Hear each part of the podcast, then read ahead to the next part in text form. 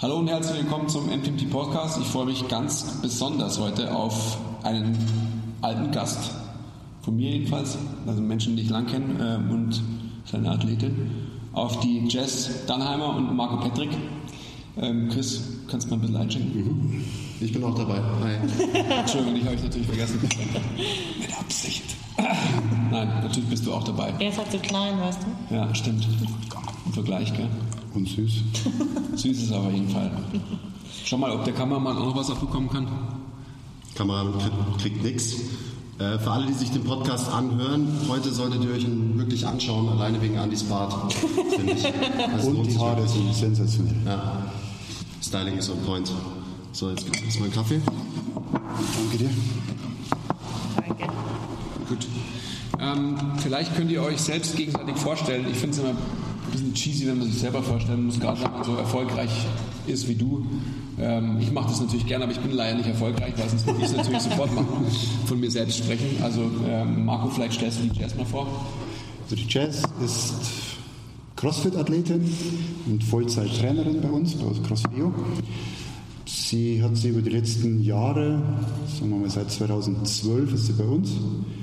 Und seitdem hat sie sich zu der besten deutschen Crossfitterin entwickelt. Ich finde, das darf man schon äh, mehr betonen.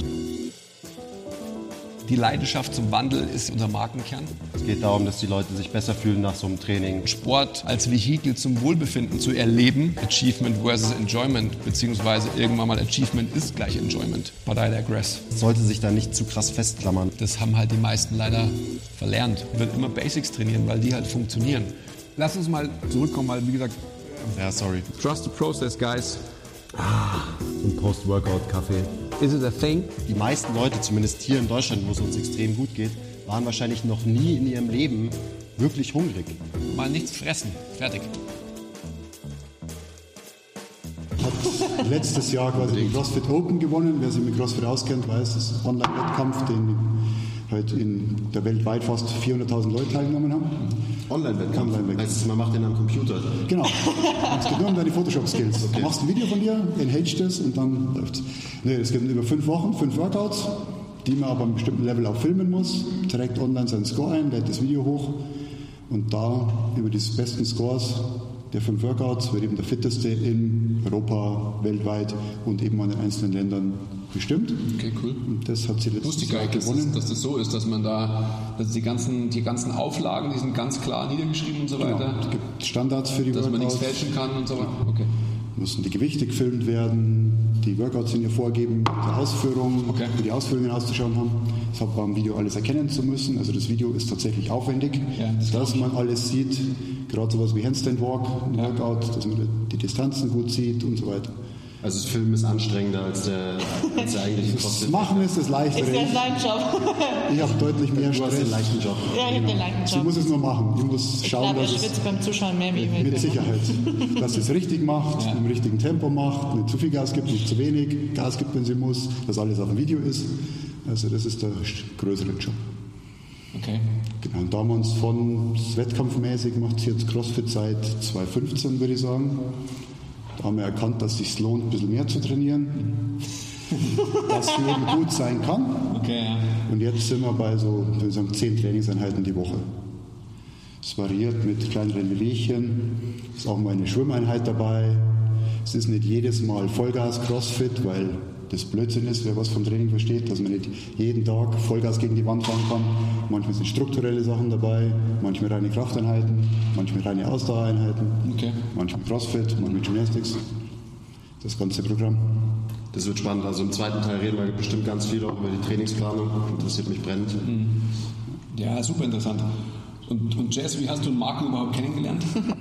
Ähm, ich habe ja Sport studiert und für den Bachelor mussten wir ein Praktikum machen. Und ich wollte es nicht im Büro machen. Ich hasse das, acht Stunden am Tag am Rechner zu sitzen. Und damals gab es eine Facebook-Gruppe bei uns, da hat rein, ja, da kann man ganz gut Praktikum machen, da darf man was Praktikum machen, das ist dieses CrossFit-Studio. So, mhm. Noch nie von CrossFit gehört, gegoogelt, fast nichts gefunden. Und dann bin ich einfach gesagt, ja, nein, probier's es halt mal aus und bin dann irgendwie zum Bewerbungsgespräch, in Anführungszeichen. Also es war eigentlich Burpees. Hat Jeff gesagt, so, jetzt machst du mal Burpees. Ich so, was sind denn Burpees? Dein Bewerbungsgespräch war ein Burpees. Das war- äh, äh, da bin ich noch nicht durchgefallen. Ja, nicht da. Und Ich wäre sofort abgelehnt. es waren nur zehn, das geht noch, gell? Zehn schafft man noch irgendwie. Äh, In Jeans und T-Shirt, weißt du. Klar. Nee, in Jogger. Ähm, und dann habe ich da mal eine Stunde mitgemacht und ich dachte eigentlich, ich wäre fit. Und dann bin ich nach der ersten Einheit raus und bin dann abends, habe dann noch am Hochschulsport ein bisschen Wasserball gespielt, bin dann abends noch hin, weil es war ja nicht so schlimm und am nächsten habe ich gekrochen. ich habe gesagt, gut, vielleicht sollte ich das öfter machen. Und dann habe ich da über ein Praktikum quasi angefangen. Und so habe ich dann auch einen Marco kennengelernt, weil er war dann mein Chef, weil er Inhaber von CrossFit EO ist. Und ähm, da haben wir dann angefangen zusammen zu arbeiten. Erstmal so, was habe ich, eine Stunde in der Woche und dann ist es mit der Zeit immer mehr geworden. Training und Arbeit natürlich auch. Einfach auf selbstständiger Basis bis zum Ende des Studiums. Und seit letztes Jahr, Oktober, habe ich jetzt quasi Vollzeit da. Aber jetzt nochmal die, die, die Frage gestellt, weil da müssen wir auch wir zwei gleich noch was erzählen von unserem Studium. Hast du, also wie ist dein sportlicher Background, von was kommst du überhaupt? Äh, ich habe alles so ein bisschen und nichts richtig gemacht. Äh, Wie Crossfit halt auch. oder? Genau. das passt schon ganz gut. Ähm, Jack of all trades, Master of none. Richtig, das, was ich am liebsten gemacht habe, war tatsächlich Rettungsschwimmen. DLAG habe ich viel gemacht. Okay. Und ähm, bin dann fürs Studium nach München gezogen und habe dann nichts mehr gefunden, wo ich sage, okay, da habe ich jetzt Bock im Verein. Habe so ein bisschen Leichtathletik gemacht, so ein bisschen geturnt, also alles so ein bisschen, aber nichts Gescheites trifft, glaube ich, tatsächlich. Aber in, in, in welchem Alter hast du eine Spezialisierung in einem gewissen Alter gehabt? Habe ich nie gemacht. Ich habe äh, ich hab schon früh angefangen, weil meinen Eltern das einfach wichtig war. Und das war tatsächlich erstens Turnen. Dass du halt geturnt hast. Ja, genau, weil Okay. meine Mama sagt, ja, das schaut so ästhetisch aus und das ist schön und deswegen musste ich tatsächlich immer zum Turnen. Und Rettungsschwimmen hat sich halt nach dem Seepferdchen so ergeben, so, ja, das ist eigentlich ganz cool und das scheidet eh nicht, wenn man im Sommer mit den Eltern an den Strand fährt, dass man schwimmen kann. Und der Rest kam dann so ein bisschen in der Schule dazu und sagt, okay, fürs Abi schadet jetzt auch nicht, wenn man ein bisschen laufen und werfen kann. Okay, aber ähm, das heißt, du bist nicht wie so viele ganz, ich sage jetzt mal klassisch. Ähm, daher komme ich zum Beispiel auch, dass ich mit Turnen angefangen habe, dann Turnen weitergemacht habe. Auch so ein bisschen progressiver, sage ich jetzt einfach mal. Und dann relativ schnell in die Leichtathletik gekommen bin. Also so eine Grundausbildung, so wie ich sie immer verkaufe. Wenn mich, wenn mich Eltern fragen von, von Kindern, die wir auch betreuen und so weiter, was sollen sie trainieren und so, dann sage ich immer, Turnen auf jeden Fall und dann Leichtathletik. Ja? Also einfach um so äh, das, das Grundsätzliche des menschlichen Bewegens zu erlernen, Ja. sag ich mal. Das kam bei dir erst später. Ja. Das heißt, du warst gar nicht irgendwie so, ich sage jetzt mal so pushy, leistungsmäßig, sportlich unterwegs, oder? nee, ich habe es alles schon Spaß gemacht. Okay, So Gut, hobbymäßig. ich will, will ich es einfach nur feststellen für alle da draußen, dass man im Endeffekt auch dann mit in, im Alter von in deinen Anfang 20ern Ja, ungefähr, ja, so erst da an, angefangen, wirklich halt progressiver zu trainieren, auch vor allem Krafttraining zu machen. Gerade einfach halt die olympischen Lifts auch zu lernen. Nicht wie jemand, der olympischer Gewichtheber war, der das quasi von der Pike auf, keine Ahnung, 8, 9, 10 Jahre ähm, anfängt schon zu snatchen und so weiter, sondern erst mit 20. Und man kann trotzdem die Beste Deutschlands werden. Also, do it. Oder vielleicht gerade deswegen die beste Deutschlands. Also so eine ganz frühe Spezialisierung ist ja immer schwierig. Und ich glaube, das sieht man ja an dir, dass es gut passt, wenn man erstmal alles macht und du weißt insgesamt einfach, wie du dich bewegst. Oder Coach? Ja, Das ist eine gute Frage. Jein, das ist mittlerweile ja. Am Anfang war es tatsächlich so, dass sie schwer gelernt hat, weil die Bewegungserfahrung nicht so groß war. Klar, turnerisches Handstand Walk ist ihre Paradedisziplin, was jetzt CrossFit betrifft. Aber alles andere, Glaubt man gar nicht, gell? weil ich meine, du bist groß, du bist schwer, oder? Für eine, für eine, Definitiv. Für eine, für eine weibliche Crossfit-Athletin, oder? Da können wir gleich nochmal drauf kommen, wie so die Meilen oder die, die, die Average-Maße von einer Athletin in Deutschland vielleicht vor allem auch sind oder auch international, ist ja wurscht. Sorry, Marco. kein, kein Problem. Und sie ist besser geworden mit mehr Bewegungserfahrung, dass man da auch mal Sachen macht, die nicht klassisches CrossFit sind. Man nichts mit Langhantel, nichts mit Kettlebell, einfach im Raum bewegen. Wie der Andi gesagt hat, turnerische Grundausbildung und Leichtathletik ist in einem Raum bewegen können. Und das können ganz viele, die wir auch sehen, die bei uns zum Drop-In sind, nicht. für die ist im Raum bewegen, einfach nur mit Lunges ausverschritten durch den Raum gehen, ist für die meisten eine Katastrophe. Und wenn du dann noch eine Kettlebell oder Langhantel dazu packst, ist es vorbei. Und das ist einfach diese Grundausbildung, die viele nicht haben und die auch viele nicht haben, die jetzt im CrossFit sind. Der war immer nur stupide, Langhantel, Klimmzugstange, das war's. Und das, je mehr Bewegungserfahrung, umso besser ist. Wahrscheinlich war der Background gut. Ich würde mit Schwimmen dazu packen, auch für Kinder, mhm. weil Schwimmen einem Atmen lernt. Ja. Und den sehen wir häufig, wenn Triathleten bei uns sind, Leute, die Ironman gemacht haben. Die haben auch im CrossFit kein großes Problem, weil natürlich A, die Grundlagenausdauer da ist und B, sie aber atmen können. Mhm. Sie ihren Atmen komplett im Griff haben. Und deswegen gehört Schwimmen dazu. Und ich glaube, dass das ein großer Vorteil war, dass Atem nie das Problem war, weil das durch Schwimmen einfach vorgegeben ist. Ja. Und wenn das schon mal im Griff ist, bleibt der Puls auch konstanter und dann macht alles mehr Spaß. Ähm, jetzt verfangen wir uns natürlich, weil es ja das Spannendste ist, haben wir ja vorher schon gesagt, das Training an sich halt, verfangen wir uns da schon wieder. Lass uns doch kurz zurückgehen, Marco, auch in die Zeit, wo wir uns kennengelernt haben. Das war, das war wann? 97. Ja, krass. Das waren, wir haben uns nicht beim Sporteignungstest kennengelernt, gell? wir haben uns erst dann im Erstsemester kennengelernt. Genau, ich habe den Sporteignungstest ein Jahr früher gemacht und musste dann überraschend doch noch zum Bund, ja. genau zum Start vom Semester eigentlich. Stimmt. Und dann habe ich den eben nicht mehr braucht und habe ein Jahr später eingestiegen. Also 97 und du bist, glaube ich, 97. Ja, ja, genau, wir haben da angefangen. angefangen. 97 zu studieren. Wo wart ihr da? Kindergarten? Ja, ja. ja da war ich schon in der Schule. Ja, erste Klasse, oder? Ja, klar. Krasser Hassler. War ich, da war ich auch Kinderturnen. Ja. 91 seid ihr beide, oder? Ich bin 90er. 91er. Okay, gut. Ähm, Mai, ich erinnere mich echt total gern zurück an die Zeit, weil es war einfach geil. Wir haben noch richtig Sport gemacht. Ich habe jetzt gesehen, wie es ist mit der Nachfolgegeneration oder fünf Generationen nach uns an der Uni, die quasi keinen Sport mehr praktisch haben. Wir haben gefühlt 20 Stunden Sport die Woche gehabt, die wir machen mussten. Ja, mussten. Wir, wir haben die vier Grund, Grundsportarten gehabt: Schwimmen, Leichtathletik, Geräteturnen und Gymnastik und Tanz. Montag früh im Winter, 8 Uhr, zwei Stunden schwimmen. Das ist doch eigentlich geil. Besser wie Gymnastik und Tanz. Und Mittwoch früh zwei Stunden. Gymnastik und Tanz habe ich meine Fachprüfung gemacht, die größte Prüfung. Hast die du? Machen. Ja, klar. Mit Dächchen und einem rosa Röckchen, oder? Ich habe die mit einem, ähm, mit einem Schwert gemacht und mit einem Basketball. und ich meine, ich habe natürlich ein Steinebrett gehabt bei den Ladies, also bei meinen Dozentinnen, weil es halt keiner macht natürlich. Aber ich war ja immer schon ähm, also stark, auf, stark auf meiner femininen Seite, von dem her war es kein Problem für mich. Na, ganz im Gegenteil. Ich habe da auch gefreestylt, ich habe mir natürlich irgendwie was ausgedacht, aber dann haben sie immer gesagt, okay, jetzt mach's nochmal. Und dann stand ich natürlich bei meinen Posen immer falsch rum ab. Also ich konnte nichts replizieren. Das ging einfach nicht, ist ja wurscht. Ähm, unser Jahrgang war einfach, das war so ein wilder Jahrgang, wo man eigentlich hätte auch einen Film drüber drehen können. Das war wirklich wie, wie eigentlich ein Tarantino-Film, finde ich, wo jeder so ein Charakter war, also von der engen, eingeschworenen ja, Gang, die, es da gab. Jetzt will ich da gar nicht so viel ausholen, aber was man auf alle Fälle sagen kann, da erinnere ich mich noch, als wäre es gestern gewesen, ist einfach genau der Fakt, wer hat im Studium schon trainiert und wer nicht. Wir haben Schwerpunkt Prävention und Rehabilitation im Sport studiert und meine, wie heißen diese Dinger? Kommilitonen, genau, haben zu mir teilweise gesagt so, was soll diese Fitnessausbildung? Ja? Was soll diese Fitnessausbildung? Da habe ich mir gedacht, hey, was, was, ich verstehe nicht, was willst du sagen? Ja, ich will nicht, ich, ich will nur nicht in den Kraftraum gehen, ich will nicht trainieren, sage ich. Ja, und was willst du später mal machen?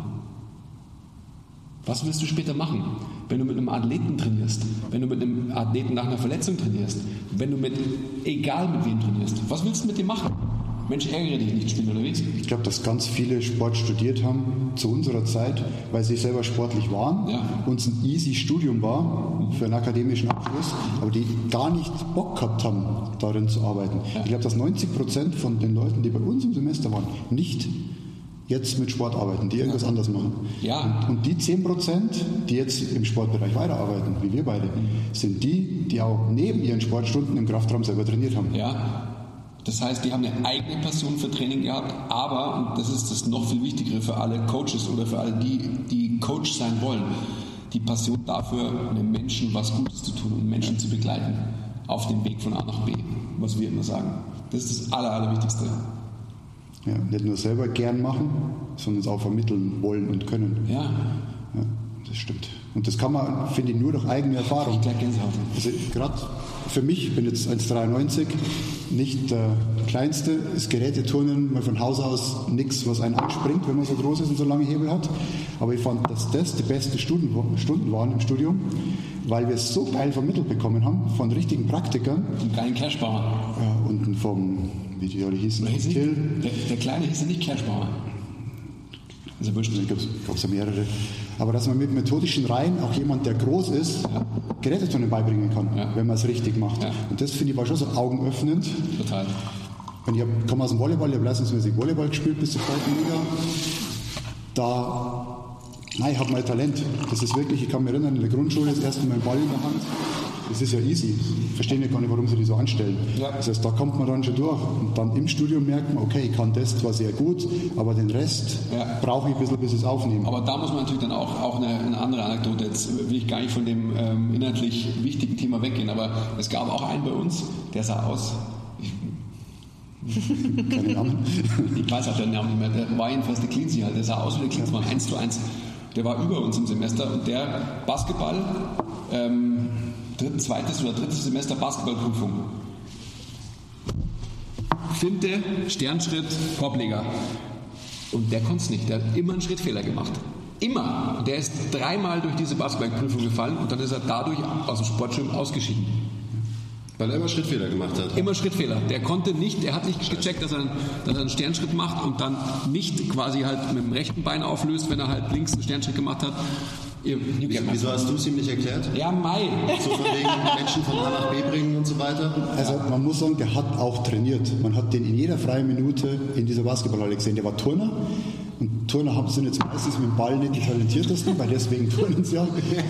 Aber der hat das wirklich geübt und er ist deswegen durchs Studium gefallen. Das ist krass. Genauso wie ganz viele Mädels, wir mussten nur 3000 Meter laufen. Ich glaube, die Jungs auf 12,30, die Mädels auf 12,30. 14,30 oder so. 14.30. Und da sind reihenweise Mädels durchgefallen, weil sie es nicht konnten oder weil sie es auch nicht trainiert haben. Die konnten sich nicht durchbeißen, mal für acht Wochen laufen gehen, um das einmal zu schaffen. Ja.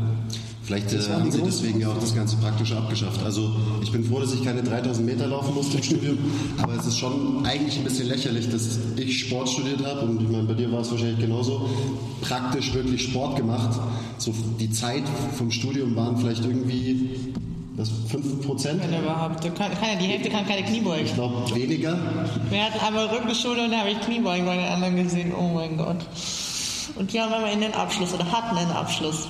Genau, also da hat sich schon einiges geändert. Also da, wo ihr noch wirklich irgendwie ein paar physische, physische Skills haben musstet, ist es halt heutzutage wurscht. Ah, ich meine, wir mussten. Alle, sorry. Wir mussten, nein, ernsthaft. Wir haben, wir haben einen Halbriesen am, am Hochreck gemacht und so weiter. Also wir haben da echt schon real Stuff gemacht. Mussten, Also, mussten Speer werfen, auch weiter in Leichtathletik. Ja, Speer werfen. 3000 laufen, Gymnastik und Tanzkür machen. Das finde ich das viel spannender. Ja, wir, wir saßen immer in irgendwelchen Vorlesungen und hatten super viel Theorie. Äh, Aquagymnastik hatte ich mal, da, Oh durfte, ja, da konnte man sich habe ich auch bewegen. gemacht. Und eben Rückenschule, so, aber das, das war es dann auch schon. Ein paar Mal Basketball gespielt haben wir, aber das ist echt also, schade, wie sich's verändert hat. Und wenn man mal was praktisch hat, dann ist es meistens, weil jemand anderes den Kurs hält und dann ist man halt eher Teilnehmer. Man kriegt relativ wenig vermittelt, vor allem von den Dozenten und das ist einfach wirklich schade. Ja. Das ist so. Wir hatten das große Glück, dass die meisten unserer praktischen Dozenten entweder selber bei Olympia waren als Teilnehmer Ja. oder dass sie Olympioniken gecoacht haben. Das heißt, die konnten alle was. Die waren alle Badass, das waren alle, das waren alle Real Dudes. Oder Real Dudes, wie heißen diese wieder? Dudettes. Dudettes, genau, Entschuldigung, ich vergesse es immer. Die Turner konnten uns, selbst wenn die 60 Jahre alt waren als Dozenten, haben jeden von uns nass gemacht. Ich weiß, unser Schwimmtrainer damals, der Popescu, Ja. der war damals, glaube ich, ein Jahr vor der Rente, 64 oder so. Der war Dritter in Olympia 72, keine Ahnung in welcher Disziplin, jeden Bronzemedaillen gewinnen. Alle geile Styles, so ähnlich wie heute mein Bart so. Geile, geile Trainingsanzüge auch immer und so. Und Richtig. der schwimmt unseren Besten, der wirklich schwimmen konnte, einfach nur immer noch weg mit 64 Jahren.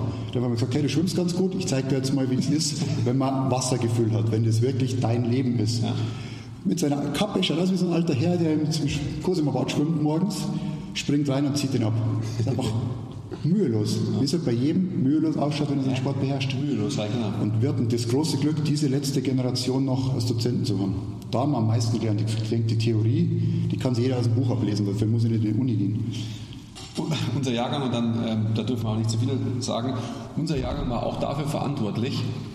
Damals war es noch so, dass du, du musstest nicht einzeln bestehen, Theorie und Praxis, sondern du, es wurde gesammelt, deine Note, und die musstest du bestehen. Das heißt, du kannst auch quasi, ähm, wie ich es bei einigen gemacht habe, ähm, hingehen zur CAP, zur Kursabschlussprüfung und sagen, Klingseisen, ich mache jetzt das Rad oder? Weißt du noch? Genau. Dann habe ich nur ein Rad gemacht, ein schiefes, ja, obwohl ich ja turnen konnte eigentlich, aber ich weiß auch nicht, was da los war. Also keine gute Einstellung da gehabt in dem, in dem Jahr.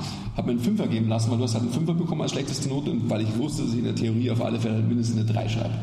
Und so, und das, dann wurde die Studienordnung durch, äh, wegen unserem Jahrgang geändert. Weil halt, das wurde dann so nachgeahmt des Öfteren. Dürfte ich jetzt gar nicht erzählen, auch jungen Leuten und so weiter. Aber so war das, ja. Das war eine gute Zeit. Ja, viel gelernt. Ich viel gelernt. Ja, ihr habt wahrscheinlich ein bisschen mehr gelernt als wir. Also praktisch gelernt. Genau das. Gelernt, gelernt haben wir wahrscheinlich weniger wie ihr. Das bin ich mir ziemlich sicher. Aber das bringt, finde ich, bringt für heute noch was. Ja. Also mir hat meine Kundin, die im PT betreut hat, dann gesagt, ah, sie hat jetzt gerade Langlaufski gekauft und vor ihrer Haustür haben sie eine Loipe gespurt, ob sie morgen Langlaufen lernen können.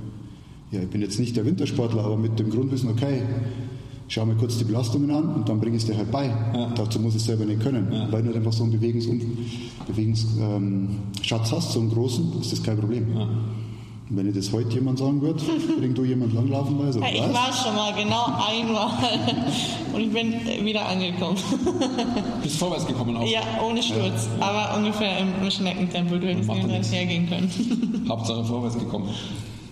Ähm, gut. Ja, ich, meine, ich glaube, wir könnten noch so viel erzählen. Gell? Unglaublich. Ja. Hast du denn Jazz, hast du schon im Studium irgendwie gedacht, da wird mal was draus oder warum hast du überhaupt Sport studiert? Na ernsthaft, ich meine, das ist, schon, das ist schon eine Frage, die man sich stellen muss, weil ich sehe es bei allen Leuten, die bei uns hier hospitiert haben, irgendwann mal, die letztendlich dann bei uns in der Ausbildung waren, also bei, bei MTMT zum MTMT-Coach ausgebildet worden sind, in, in, einfach in einer langen Zeit. Ja, das macht man nicht in einem Wochenendseminar. Ja. Also wie kam das? Also die Affinität dann dafür, sicherlich auch damit einhergehen, dass du halt gesehen hast, okay, das ganze Crossfit-Training und so weiter macht mir Spaß, das könnte ich dann auch weitergeben, oder wie kam das? Äh, ich habe nach der Schule überlegt, was ich machen soll und habe mich dann beworben für Elektrotechnik, Kriminalistik und Sport, weil ich keine Ahnung hatte, was ich machen wollte. Ja. Und ähm, ja, ich mache halt gerne Sport. Also es ist tatsächlich leider so. Ich habe das gewählt, was ich gerne mache, wo ich sage, okay, damit kann ich Zeit verbringen, weil es mir Spaß macht. Ich mache halt Dank. gerne Sport. Und dann ist es tatsächlich einfach Sport geworden. Damit habe ich noch im CrossFit nichts am Hut gehabt, sondern halt auch alles so ein bisschen gemacht und dachte mir, ja, verbringst du eh schon viel Zeit in der Woche mit Sport und sowas. Vielleicht macht man da was praktisch. Aber das war, das war die Entscheidung nach der Schule fürs Studium? Ja. Okay, aber dann in der, in der Zeit im Studium, wie, wie hat sich das dann alles entwickelt? Das ist eine schwierige Frage. Also tatsächlich war ich ganz lange, dass ich nie wusste, wo ich hin will und was ich machen will. Ich bin da total immer planlos und schaue halt, was das nächste Jahr so bringt und ja. wie der Monat so verläuft.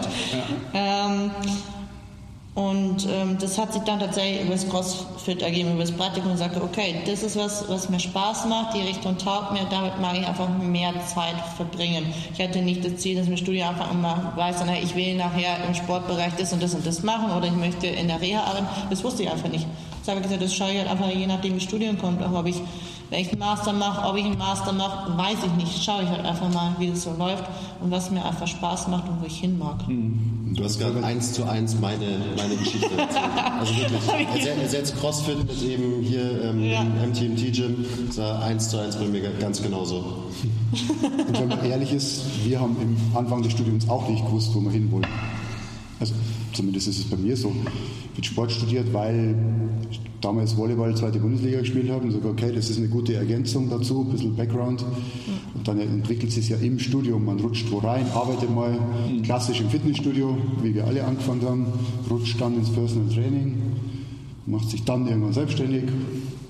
Bei mir war es, ich, ich, ich denke immer lang darüber nach und so und denke mir die Beweggründe, weil ich habe tatsächlich, wollte ich Jura studieren vielleicht eine Woche, weil ich halt irgendwelche Filme aus den 90er Jahren gesehen habe, in geilen, geilen Typen, die geile Sneakers hatten, geile Nadelstreifenanzüge hatten mit breiten Schulterpolstern und so weiter, habe ich gedacht, die schauen cool aus, das will ich auch sein. Aber dann dachtest du dir, du willst so einen Bart rocken wie heute und das geht halt dann nicht im Gerichtssaal, oder?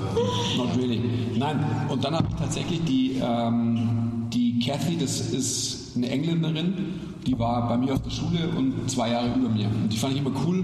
Die hat leistungsmäßig Tennis gespielt und hat dann irgendwann mal, äh, habe ich es lange nicht mehr gesehen gehabt, weil sie eben aus der, aus der Schule draußen war. Dann habe ich sie getroffen und habe gemeint, was machst du jetzt? Und ich meinte, ich mache jetzt eine Tennisschule. Ich meine, wie machst du eine Tennisschule? Ja, ich habe ähm, Sport studiert und äh, mache jetzt eine private Tennisschule. Und ich meine, das ist ja geil. Ja, genau die gleiche Story. naja, ernsthaft. Und ich mir gedacht, so, hey, was habe ich mein ganzes Leben lang gemacht? Sport. Was habe ich äh, nach meiner aktiveren Zeit als, als Sportler gemacht? Leute gecoacht. Okay, jetzt tut es. Da habe ich noch nicht gedacht, dass ich irgendwie im Studium was lerne, was mir, was mir da weiterhilft. Aber genauso wie du halt. Okay, mein Studium halt Sport. Dann bin ich zu diesem Sporteignungstest gefahren und habe da halt ähm, ein paar Zeiten runtergerockt und dann habe ich halt Sport studiert. Und dann war es ja wirklich im Studium so, dass ähm, das war ja die, die Hochzeit meiner, meiner Krafttrainingskarriere in Anführungsstrichen, wo man einfach gepumpt hat ohne Ende, ähm, Ernährungssünden eine nach der anderen hingelegt hat und so weiter. Also halt mit eineinhalb Kilo Quark fressen am Tag und dann auch noch zwei äh, Big King XXLs und so weiter. Dafür war Andi berühmt für den Quark. Jeder Ja, hat gewusst, dann haben wir in der letzten Folge geredet. Ja. Und dann war es genau wie du sagst. Dann macht man das eine Praktikum da. Ähm, dann habe ich ja lange in der Sportphysio ge gearbeitet. Das war ja mein erstes Praktikum. So wie du zum Markt gekommen bist, bin ich damals zu meiner ersten Mentorin gekommen, von der ich echt einfach unglaublich viel gelernt habe. Ähm, Shoutouts, Frau Glöckel. ähm, ja, that's how the story goes. Und dann kommt eins zum nächsten. Und dann sind wir wieder an dem Thema, was du gesagt hast: Spaß, Freude und Passion, die Leidenschaft für irgendwas. Und das, das gestehen sich halt die meisten nicht zu, beziehungsweise wissen es halt schlichtweg nicht. Ja, meine, wie lang, wie lang braucht man, um zu entdecken, will ich das überhaupt? Will ich meine Energie aufwenden, um jemand anders besser zu machen? Jetzt bist du ja wirklich auf einem Niveau, jetzt machen wir auch gleich einen Cut, einen kurzen und gehen dann wirklich aufs Training ein. Ähm, aber wie viele Kapazitäten habe ich überhaupt noch, mich mit anderen Menschen zu beschäftigen? Dass ich tatsächlich einfach mein Herzblut dem auch verschreibe, nicht nur, dass ich selbst als Athlet besser werde, sondern auch für die Menschen Energie habe, die um mich herum sind. Ich glaube, das- im Herzblut ist das Problem, dass viele denken, ich habe ein Hobby, das finde ich geil, aber sie dann davor scheuen, das zum Beruf zu machen, weil damit ist es ja quasi weg. Ja. Damit wird es ja zur Arbeit. Ja. Und wenn es mehr Arbeit ist, was macht man dann in seiner Freizeit? Ja. Weil das, was früher für das man gelebt hat, ist plötzlich in der Arbeit drin. Ja.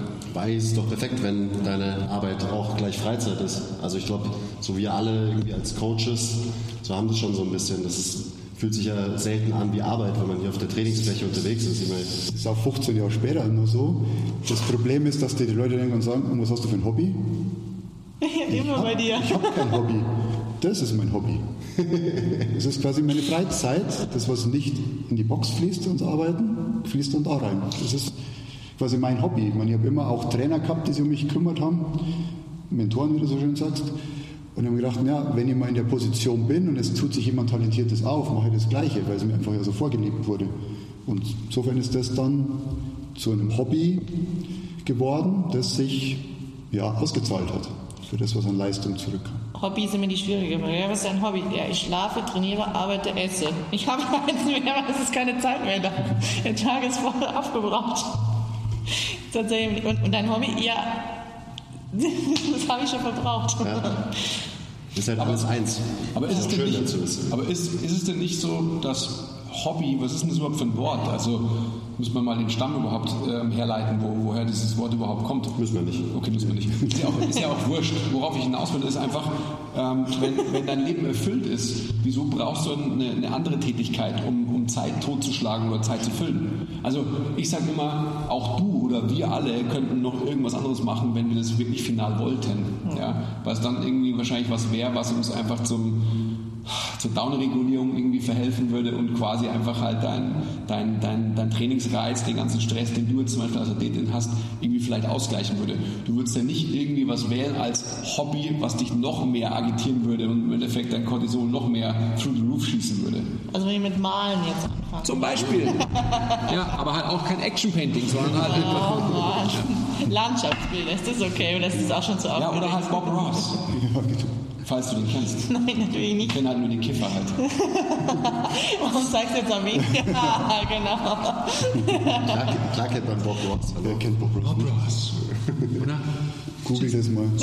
Oder bei YouTube gibt es Du kannst, auch, du kannst ihn dir einfach nur anschauen und der wird dich schon entspannen. Das ist eigentlich auch wie Malen. Also du malst quasi auch mit. Okay, gut, off, to off topic. ähm, okay, machen wir einen kurzen Cut, oder? Und gehen mal in Teil 2. Wollen wir das? Ja, unbedingt. Ich habe noch Ja. viel zu wenig über das Training gehört. Das, Sebastian? das brauchen wir alles. Ja? Training.